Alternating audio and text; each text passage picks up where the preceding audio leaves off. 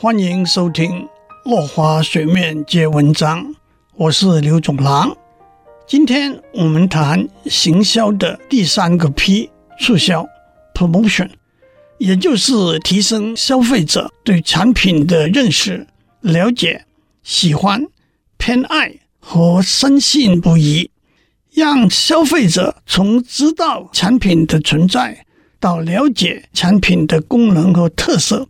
对产品产生好感，到认定产品优于其他同类产品，最后确定要购买该产品的决心。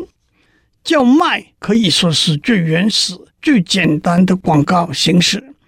印刷术发明之后，在平面媒体刊登广告成为最普遍使用的促销方法。随着网络技术的发展，出现一种新的广告方式，叫做按点击付费。为了推销新产品，一间公司想要吸引潜在顾客浏览产品的网页，常见的一个做法是找一个许多人会造访的网页，例如报道新闻的网页、报道股票市场动态的网页等。这种网页通常叫做出版商。并且在出版商网页上投放广告。当造访出版商网页的访客看到广告的时候，可能会点击这则广告，连接到公司的新产品网页去。因此，每次有人点击这则广告，公司就得付若干费用给出版商。广告被点击一次，公司要付多少费用呢？有便宜到几分钱美元，也有贵到几块钱美元。那么，推销产品的广告应该放在哪些网页上呢？Google 是资料搜寻领域的龙头老大。当使用者在 Google 搜索引擎里输入一个关键词，搜索引擎会找出许多和关键字有关的资料。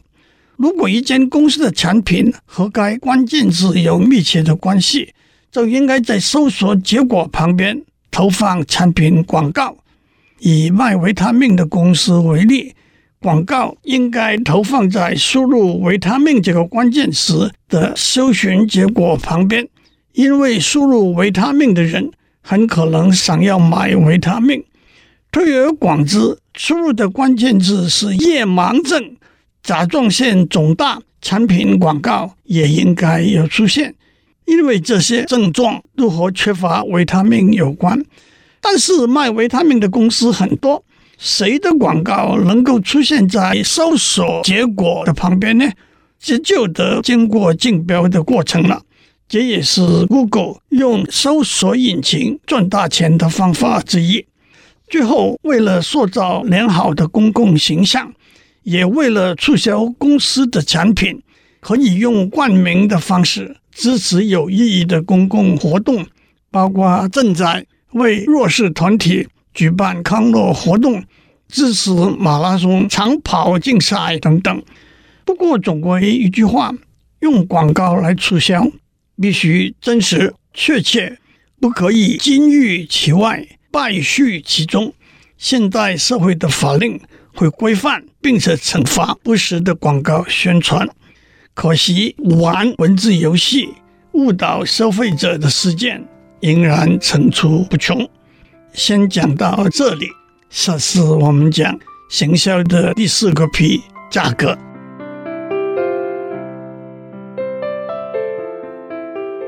以上内容由台达电子文教基金会赞助播出。